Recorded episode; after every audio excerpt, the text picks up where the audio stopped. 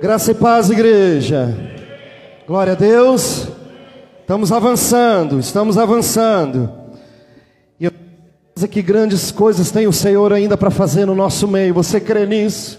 Você acredita? Você veio aqui com fé nessa noite? Ou você simplesmente veio? Não, você tem que vir com fé, irmão. Com fé, com certeza de que algo vai acontecer sobre a tua vida nessa noite. Eu creio nisso. Mesmo que você não, não tenha forças, a Bíblia diz que muitas das vezes nós temos que tirar força da fraqueza. E é quando nós somos só que maravilha. Você sabe por quê? Porque é na nossa fraqueza que nós podemos ser aperfeiçoados pelo poder de Deus. Glória a Deus. Abra a tua espada aí, abra a tua Bíblia no livro de Efésios, no capítulo 2, versículo 8. 2, 8.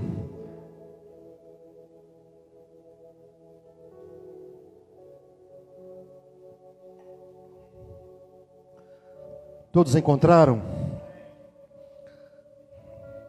Amém. Efésios 2, 8. Vamos à leitura. Pois vocês são salvos pela graça, por meio da fé. Isso não vem de vocês, é dom de Deus mas não por obras, para que ninguém se glorie. Amém? Toma o teu lugar de assento nessa hora. Nós estamos dando início a uma série de mensagens, meios que se manifestam a graça. E muitas das vezes, quando nós falamos de graça, é, muitos entendem que é de graça mas não é de graça, é da graça. Ou seja, o que, que significa graça? É um favor que nós não merecemos, é um favor imerecido. Então, quando nós ouvimos dizer de graça, não significa, é, quando nós ouvimos dizer da graça, ouvimos falar da graça, não significa que nós não temos que fazer mais nada. Né? Jesus já pagou o preço, é, Jesus já fez o que tinha que fazer, agora nós vamos viver na boa vida, né? nós vamos viver livres, o preço já foi pago e não é dessa maneira. Nós vamos mergulhar em algumas ferramentas no qual a graça de Deus pode se manifestar até nós. E, e resumindo, é, essa graça, essa manifestação da graça, ela se resume na comunhão e na igreja. Então nós vamos passar aí algumas semanas entendendo e, e aprendendo é, o porquê que muitas pessoas elas não conseguem prosperar, o porquê que muitas pessoas elas não conseguem é, viver o sobrenatural de Deus por que, que muitas pessoas elas têm vivido de culto em culto, de dias em dias, a oração não é respondida, é, eu não sinto Deus, o porquê disso tudo, o que, que acontece, por que, que as pessoas elas não estão vivendo esse favor? E se nós formos é, parar para entender e compreender o que significa a graça, é todas as bênçãos recebidas nessa vida, tudo que você tem, não adianta você falar, não, hoje o que eu tenho é fruto do meu trabalho. Sim, é fruto do teu trabalho, mas por intermédio da graça. Deus fez um favor de permitir isso sobre a tua vida. Ah, não, hoje eu sou uma pessoa super próspera financeiramente. Deixa eu te falar uma coisa: a Bíblia diz que é Deus que é o dono do ouro e da prata, ou seja, você não é dono de nada. Ah, não, eu tenho o meu filho, a minha família, nós temos uma prosperidade em todas as áreas. Olha, bom para você, mas deixa eu te falar uma coisa: somente por intermédio do favor imerecido que você é abençoado, e não tem outra maneira, meu irmão. Não tem como dizer que o que eu tenho, o que eu sou é por intermédio de mim mesmo. Não, nós não temos nada, nós não somos nada, nós somos pequeninos. Se você acha que você é alguma coisa, meu filho, por favor, me ensina um segredo, porque nós vamos subir juntos para o céu. Aqui na terra não é o teu lugar. Sabe, mas se nós analisarmos aqui o contexto sobre a graça, nós podemos compreender que, de fato, essa graça, ela não veio de graça. Deus pagou um valor, um preço para que hoje nós pudéssemos desfrutar dessa graça, que ela é dispensada através de meios no qual nós percebemos que mesmo alguém pagando o preço por nós, nós só poderemos desfrutar dessa graça se houver comunhão com Cristo e com a igreja. Sabe, ninguém é igreja sozinho, irmão. Eu, preguei isso a semana passada. Ninguém é igreja sozinho. Ah, não, eu chego na igreja, eu adoro a Deus, eu vou embora para casa e eu não quero comunhão com ninguém. Você está fora do corpo, porque o corpo ele é composto de comunhão. Sabe, igreja, é, através de determinados meios, ou seja, determinadas atividades, cerimônias ou funções, nós poderemos receber essa graça que dizem por aí que é gratuita. E deixe-me ser aqui um pouquinho mais profundo em relação a isso. É, essa graça, alguém pagou o preço por nós, mas não significa que nós não devemos fazer mais nada. Alguém pagou o preço, ou seja, alguém, ela, ele, ele desenvolveu essa graça para que nós pudéssemos ser supridos, porque se não fosse a graça, se não fosse a graça, esse favor de Deus, hoje nós seríamos consumidos por esse mundo. Nós não teríamos direito de nada. Sabe por quê? Porque todos nós somos pecadores. E o pecado ele faz divisão entre Deus e o homem. Então, se o homem ele vive no pecado, ele não pode ter a, a ele não pode ter a Deus, ele não pode ter acesso a Deus. Mas a graça, ela dá a oportunidade para esse homem pecador se aproximar de Deus e viver uma vida abundante. Então não adianta, eu vou fazer campanha dos 21 dias de jejum, campanha dos 500 dólares reais ou qualquer outra moeda de, de, de, não sei o que. Se você não tiver uma vida com Deus, se você não tiver um altar restaurado, deixa eu falar uma coisa para você: tu pode fazer campanha do que você quiser, irmão, porque Deus não está olhando o que você tem no bolso, Deus está olhando o que você tem aqui no peito, no coração, o teu sentimento.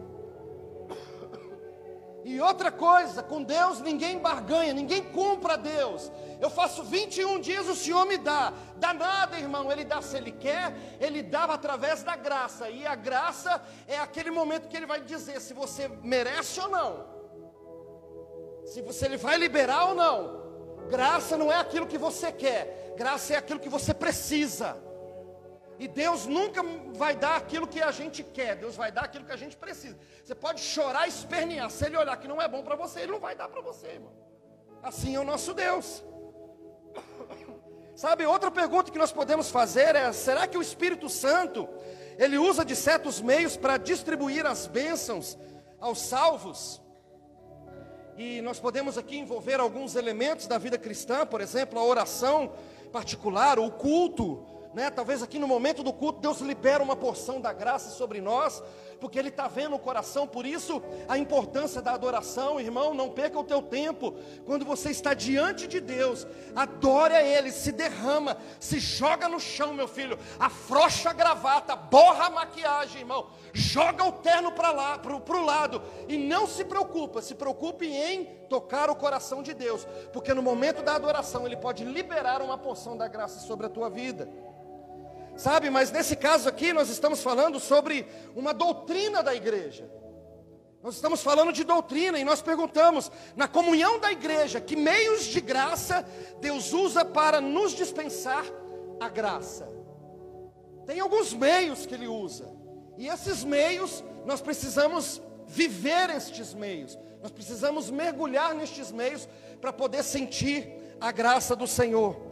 E para entendermos aqui, definirmos, nós podemos perguntar: qual que é esse meio que Deus usa? E na história e no debate sobre meios da graça, alguns teólogos eles meio que limitaram essa questão de graça e essa manifestação da graça de Deus somente em três tópicos.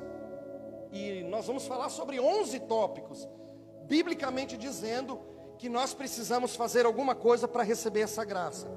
E esses três tópicos é a pregação da palavra, claro, o batismo e a ceia do Senhor. São três tópicos importantes? Sim, mas, a, mas tem muito mais. Existe muitos mais outros meios no qual nós, nós podemos desfrutar da, da graça do Senhor. Infelizmente, ainda hoje muitos limitaram a manifestação da graça somente como um favor. Eu vivo de favor e Deus, ah, se Ele quiser fazer, eu faço ele faz, se ele não quiser, ele não faz, e não. nós vamos aprender no decorrer dessa série de mensagens que nós podemos provocar a graça de Deus. Você sabe o que é provocar a bênção de Deus? É você comover o coração de Deus através daquilo que você faz na comunhão e da igreja. E dentro desse contexto, nós podemos provocar a bênção de Deus sobre a nossa vida. E na verdade, está certo que a graça é um favor imerecido. Mas nós podemos compreender que a graça é como se fosse um presente que nós ganhamos. Um presente que nós ganhamos, mas que nós não merecemos. Sabe, nós falamos muito de honra, né? E, e para mim, o, o, o contrário de honra chama-se bajulação. A bajulação, a pessoa ela vai estar com você, é porque existe algo que, que, que cativa ela, tem algo em você que ela precisa. Não é verdade? As pessoas elas querem andar com famosos, com políticos, né? Quantos pastores não estão aí trazendo os políticos, tirando foto lá com o, com o candidato Matheus Salles lá e fazendo, né, vitória e tal? Por quê? Porque existe um interesse. Existe um interesse. Mas o interesse da graça de Deus, ela não vem por intermédio de homens. A graça de Deus, ela sempre vai ser liberada manifestada por intermédio do Espírito Santo, irmão. É por intermédio do Espírito. E a graça é como um presente que nós não merecemos.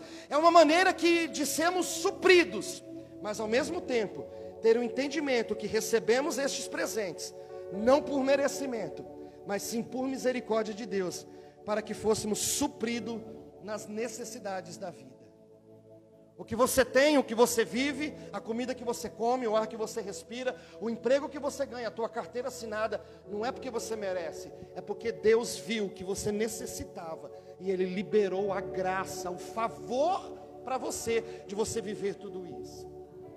Sabe, Hebreus 4, versículo 16, e eu quero dar uma esboçada aqui nesse texto e dar uma, uma, uma, uma interpretada de uma maneira profunda e nós vamos entender algo muito importante. Hebreus 4,16 diz o seguinte: Assim, aproximemo-nos do trono da graça com toda a confiança. Presta atenção, trono da graça. A fim de recebermos misericórdia e encontrarmos graça que nos ajude no momento da necessidade. Eu estou com a necessidade de parar de tossir, irmão, mas a graça ainda não foi derramada sobre a minha vida e nós estamos buscando para isso. Olha só, o texto ele, ele diz algo é, muito importante, que nós devemos nos aproximar. Não é o trono que aproxima de nós, somos nós que aproximamos no trono. E, e com toda a confiança. Por que, que tem muita gente que está perecendo, que para no meio do caminho? Porque não confia, irmão porque não confia, porque não entrega. E a comunhão com os cristãos e com a igreja é a maneira que nós podemos nos aproximar de Deus, a fim de recebermos misericórdias e sermos supridos em todas as nossas necessidades. Sabe, é por isso que Satanás ele tenta a todo custo, irmão. Presta atenção. Esse é o sofrimento de qualquer pastor e de qualquer igreja ao redor do mundo, Satanás, ele tenta a todo custo destruir a comunhão da igreja e o serviço. Porque Satanás sabe que é através da comunhão e do serviço, que é da união dos irmãos e da igreja, que nós recebemos a porção da graça do Senhor. Sabe, igreja, é por isso que ele tenta a todo custo destruir isso, porque o serviço, olha só, ele gera união. A união, ele gera a comunhão. E a comunhão gera as bênçãos de Deus, a graça de Deus. Sabe, para compreendermos mais sobre essa graça, a Bíblia menciona em Hebreus 4,16 sobre um trono. O trono da graça. E o que, que é um trono? Se você for pegar no dicionário, eu, eu, eu peguei dois dicionários, o, o dicionário é, bíblico, teológico, e o dicionário é, secular o, o Aurélio ou o Priberium, que é um dos dicionários hoje mais em evidência. E os dois dizem a mesma coisa. Para você entender que o, o, o, dicionário, os dois dizem a mesma coisa, ou seja, o trono ele é o lugar onde a autoridade maior se assenta. E desse trono, no nosso caso, um trono celestial, flui o rio de graça, o favor e as bênçãos que nós precisamos. Por isso, deixa eu te dizer uma coisa, meu filho: está rastejando, rasteja. Você, tá, você não está sentindo nada, deixa eu te falar uma coisa: vai sem sentir mesmo. Você não está não tá sentindo o que você está falando, você não está sentindo unção? Fala sem unção, irmão. Mas não permita que você se distancie do trono da graça de Deus, porque é lá no trono que o rio de água viva, que o rio de bênçãos, ele flui e ele corre a, a, em direção a nós. Sabe, igreja, deixa eu te falar uma coisa para você. Quando nós colocamos à disposição do rei, nós receberemos o seu favor. E é através da graça que Deus encontra o necessitado, é através da comunhão e do servir, é que nós colocamos diante desse trono, irmão. Ah, quando, quando Satanás vê um crente trabalhando para Deus, irmão, ele fala assim, cara, ele é um súdito de Deus. Ele, tra ele trabalha no palácio do Senhor, que é a igreja, que é a representação. Ah, mas quando Satanás vê essa pessoa tendo comunhão com o irmão, se aprimorando no seu chamado, no teu ministério, e ele sonhando lá na frente que um dia eu vou alcançar grandes lugares, porque o Senhor vai me levar, e eu quero ser uma voz profética para essa nação. Satanás ele balança, você sabe por quê? Porque nós estamos trabalhando diretamente para o Rei dos Reis e para o Senhor dos Senhores. Por que, que a igreja está bagunçada? Porque Satanás está bagunçando a comunhão e o serviço, que é o segredo para manter o crente desfrutando das bênçãos que vêm por intermédio da graça do Senhor. Igreja, o trono da graça é um lugar de encorajamento até para o pior dos pecadores. Nós vemos um episódio na palavra de Deus que a Bíblia diz que o Senhor ele estava escrevendo alguma coisa né, já me fizeram essa pergunta teológica, né, pastor, o que Jesus estava escrevendo? Eu vou lá saber, irmão, o que Jesus estava escrevendo. Ele podia estar escrevendo um monte de coisa ali. Ele poderia estar é, escrevendo, olha, perdoada. Ele poderia estar dizendo uma palavra profética. Eu não vou me atrever em tentar decifrar o que Jesus estava escrevendo. Mas o que, que acontece? A Bíblia fala que chegaram alguns homens com uma mulher, e a Bíblia fala assim: que eles chegaram e falavam assim: Senhor, Senhor, olha só, essa mulher, ela foi pega no ato do adultério dela, da, da, da prostituição, do pecado dela. Essa mulher foi pega no ato do seu erro, Senhor. Nós precisamos matar, nós precisamos fazer justiça com as próprias mãos. Aí o Senhor vem e libera uma porção da graça sobre aquela mulher. Ela tinha errado? Tinha. Ela tinha, ela tinha ferido os princípios humanos na, da época, da lei? Sim, ela tinha. Mas Jesus veio e disse: Olha, qual de vocês que nunca errou? Quem de vocês, cara, que, que nunca, que nunca nunca fez nada de errado, que atire aí a primeira pedra, o primeiro tijolo, sei lá, irmão. E a Bíblia fala que apesar daquele momento ali tão tenso, aquelas pessoas soltaram aquelas pedras, soltaram aquela mulher e saíram de perto de Deus. Você sabe por quê? Porque a graça, ela quebra o jugo do pecado, irmão. A graça, não importa se você é pequeno pecador ou um grande pecador, a graça ela está à sua disposição. Você simplesmente precisa chegar ao trono da graça. Aquela mulher chegou naquele momento diante de Deus, diante do rei, diante do trono naquele, naquele momento, e ele disse assim: Olha, você está perdoada, minha filha, vaza, vai viver, vai desfrutar daquilo que eu tenho para você. Sabe, igreja, e o que, que acontece? É uma das ferramentas que Satanás mais usa, a queda de um irmão. É uma das piores coisas que acontece dentro da igreja. Você sabe por quê? Porque ao invés da igreja adotar essa pessoa e trazer de volta, opa, meu filho, você caiu, vamos te levantar. Você não pode sair de, de frente do trono, não. Vamos te permanecer aqui, vamos manter você aqui. O que, que a igreja tem feito? O contrário, ela tem destruído as almas ela tem acusado, ela tem apontado o dedo. A comunhão, ela tem sido denegrida dentro dos lares. A comunhão, ela tem sido denegrida dentro das empresas. Crentes que não dão testemunhos de crente, patrões cristãos que não dão testemunhos de patrão cristão pessoas injustas ao invés de usar a justiça. Eu não estou falando que você tem que pegar a Bíblia e sair tacando Bíblia na cara dos outros, não, irmão. O fruto, o fruto que você demonstra, a sua atitude é a melhor Bíblia que uma pessoa lá fora pode, pode ler. Sabe, igreja, o nosso papel é usar dessas ferramentas que nós vamos estudar aqui no decorrer dessa série de mensagens, para podermos ter acesso ao trono da graça e podemos ser supridos em nossas necessidades. O trono da graça, ele deve ser um lugar de refúgio. E refúgio é o lugar aonde nós corremos para nos, nos esconder, para nos proteger. Deixa eu falar uma coisa, igreja, engana-se quem diz que trabalhar para Cristo é um fardo. Engana-se, irmão. Uma pessoa que olha para a igreja, que olha para o serviço da igreja e acha que isso é um fardo, isso é uma seta de Satanás contra a vida dessa pessoa, porque simplesmente essa pessoa está deixando de se envolver com o trono da graça de Deus, irmão.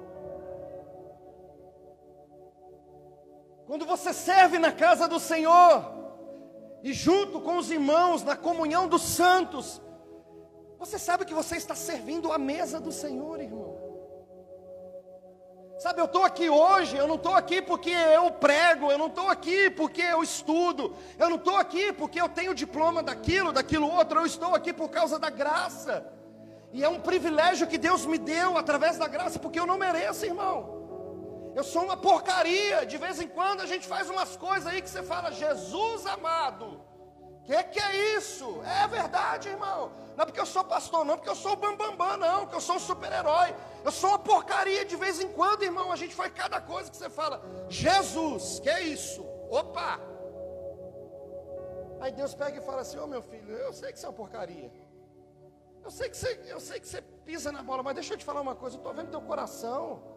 Eu estou vendo o teu coração, estou vendo que você está insistindo, estou vendo que você está tentando, eu estou vendo que, que a coisa está feia, mas você está tentando ficar bonito, meu filho. Eu estou vendo que a coisa está tá enrolada, aí você está tentando desenrolar. Vai lá, meu filho, deixa eu te usar. Sabe, igreja, lugar de refúgio é o lugar que não importa a situação que você esteja, o lugar de refúgio é onde você vai alcançar aquilo que você necessita, a graça de Deus, aquilo que você precisa. Sabe, igreja, Hebreus 6,18 diz o seguinte: para que por duas coisas imutáveis, nas quais é impossível que Deus minta, tenhamos a firme consolação, nós, os que, os que pomos o nosso refúgio em reter a esperança proposta. Você corre para Deus, você trabalha para Deus, sabe por quê? Porque você tem esperança em Deus. Porque você reconhece que você não vale nada, mas mesmo assim, Deus está na tua frente, Deus está te ajudando.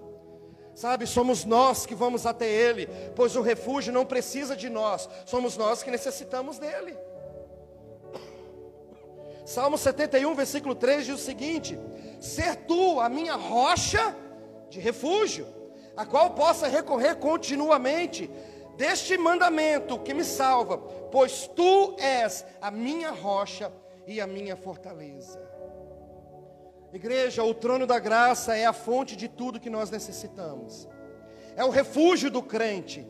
Se chegar ao trono da graça é um privilégio somente daqueles que compreenderam o sacrifício que foi feito na cruz. Irmão, eu não tenho medo nenhum de falar, eu tenho, eu não tenho medo nenhum de me expressar. Mas esses lero-lero que fica achando que a igreja precisa dele, que o pastor precisa dele, que o ministério precisa dele, porque ele é bonzão, porque ele tem uma certa habilidade. Deixa eu te falar uma coisa: pessoas que não entenderam o sacrifício. Porque aquele que entende o sacrifício, sabe o que ele faz? Ele baixa a cabeça e fala assim: Senhor, eu estou aqui por causa da tua misericórdia. Eu não sou nada, não, Senhor. E mesmo assim o Senhor me colocou diante do teu altar. Mesmo assim o Senhor está me usando no altar. O Senhor está me usando nas ruas. O Senhor está usando na igreja. Senhor, eu vou baixar aqui, ó, a minha guarda diante do Senhor. Você sabe por quê? Porque eu não mereço nada. Eu não mereço nada. Sabe, se enganam aqueles que acham que está fazendo favor para Deus. Se enganam aqueles que acham que está fazendo favor para a igreja. Deixa eu te falar uma coisa: somos nós que vivemos de favor, meu filho, que se chama graça. Não é Deus que vive de favor, Ele é o favor, Ele é o autor do favor, é Ele que libera o favor através de nós. Sabe como que nós podemos entender estes meios que nós vamos aprender? Olha só, abra a tua Bíblia aí, é um textinho um pouquinho longo, são quatro é, versículos, mas eu faço questão que você leia junto comigo. Agora que está liberado os cultos para fazer o tanto de tempo que quiser, irmão, nós vamos quebrar o pau, irmão. Vamos ficar aqui umas três horas adorando a Deus. Amém, irmão? Ah, tem uma meia dúzia aí, tá bom, não tem problema não. A Bíblia fala que se tiver dois ou três reunidos, ele vai estar. Então, se tiver dois ou três, nós vamos quebrar o pau nós tudo aqui. Romanos 6,14.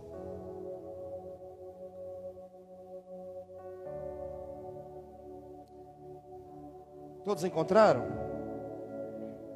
Olha só, olha os efeitos da graça aqui. Pois o pecado não os dominará, porque vocês não estão debaixo da lei, mas debaixo da graça. E então, vamos pecar porque não estamos debaixo da lei, mas debaixo da graça? É o que o, o, o povo aí está interpretando. Vamos pecar, gente, vamos pecar. Nós estamos debaixo da graça mesmo. Aí olha só, olha a resposta: de maneira nenhuma. Não sabem que quando vocês se oferecem a alguém para lhe obedecer como escravos, tornam-se escravo daqueles a quem obedecem? Está cheio de escravo por aí. Olha só, os escravos do pecado que leva à morte, ou da obediência que leva à justiça, mas graças a Deus, porque, embora vocês tenham sido escravos do pecado, passaram a obedecer de coração a forma que, que, lhes, que foi lhe ensinada, que foi transmitida. Vocês foram libertados do pecado e tornaram-se escravos da justiça. Deixa eu fazer uma pergunta para você: escravo tem direito de falar alguma coisa? Vamos lá, igreja, tem ou não tem? Escravo pode escolher o que vai comer? Escravo vai escolher o trabalho dele? Cadê, cadê a igreja? Vamos lá, escravos da justiça. Você pode escolher alguma coisa aqui? Quando Deus fala alguma coisa para você fazer, você fala, não, Senhor, me, me bota em outra coisa aqui, porque isso aqui eu não gosto. Eu falo, mas vem cá, mas que tipo de escravo que você é? Você sabe o que, que tem acontecido nos dias de hoje? As pessoas elas não são escravas, elas querem ser os senhores. Olha que texto maravilhoso. A diferença entre se sujeitar à graça ou se sujeitar ao pecado e também a, a maneira de viver pela graça está em qual Senhor você escolheu servir. Sabe, vamos lá. Depende de uma coisa aqui: de deixarmos o pecado ou Cristo nos dominar. Se você deixa o pecado te dominar, pecado é o seu Senhor. Se você deixa Cristo te dominar, Cristo é o teu Senhor. Não existe meio termo. Sabe, deixa eu te falar uma coisa. Depende de deixarmos o pecado ou Cristo nos dominar, de obedecer aos nossos desejos físicos ou a obedecer a Deus. Depende de oferecermos a nós mesmos a Deus ou ao pecado. É isso. Preciso falar isso para você, irmão, você sabe. Você sabe a quem você tem servido. Você conhece o teu Deus. Não paga de crente dentro da igreja e depois lá, no, lá, lá fora não faz nada de acordo com o que Deus fala. Sabe, o apóstolo Paulo aqui, na, na carta aos Romanos, ele declara um confronto moral, uma crise pessoal, porque nós vemos pessoas em nosso convívio que não compreendem as maneiras de acesso da graça. Sabe, nós colocando, nós colocamos desculpas para não se sujeitar aos meios que é estabelecido para nós. É o que mais acontece, um exemplo básico, olha só, olha pastor, eu não venho para a igreja é, é, no meio de semana, por exemplo, eu sou um domingueiro, eu não venho na igreja, sabe por quê, pastor? Porque é difícil, é, não, não, tem como, é, é, difícil eu pegar um, um ônibus, é difícil eu, eu, ter acesso, eu estou cansado e não sei o quê. Mas aí a pessoa não pode vir no meio da semana, mas se arruma alguma coisa para beneficiar ela mesma, ela vai correndo e faz. Ah, porque ah, o meu trabalho, ah, porque o meu trabalho não, não, permite eu servir, ah, porque o meu filho não, não permite. Meu filho, quem mandou você arrumar filho? Quem mandou você arrumar um trabalho que não permite? Sabe, a, a, a psicologia ela ensina algo muito interessante sobre a autossabotagem.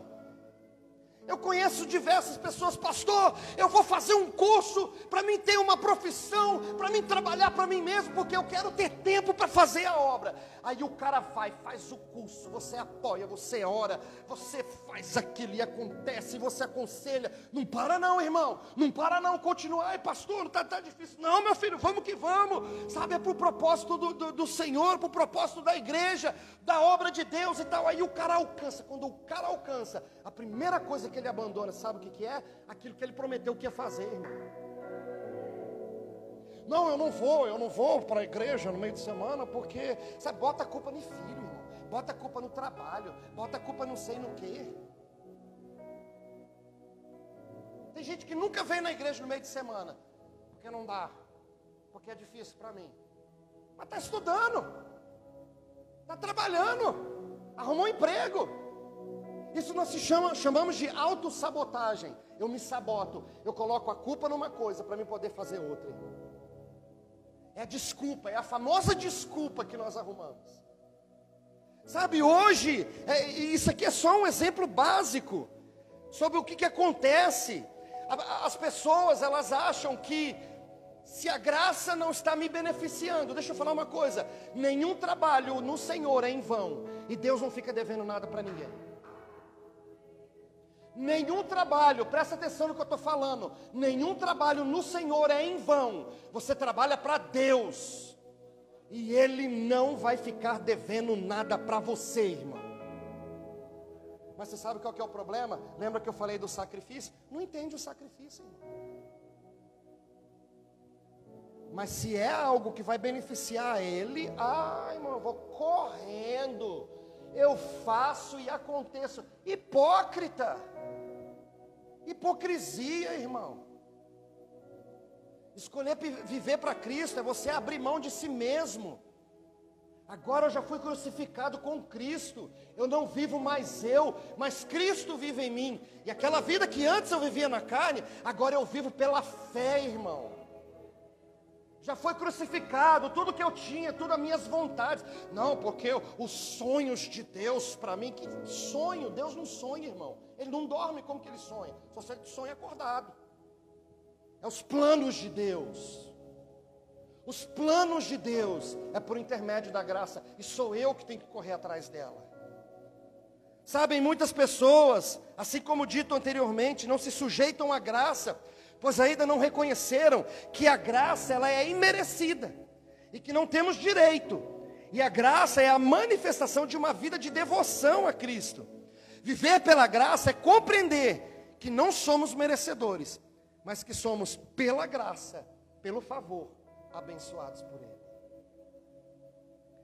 Sabe, Paulo nos aconselha a nos oferecer a Deus de uma vez por todas. Você sabe o que é isso?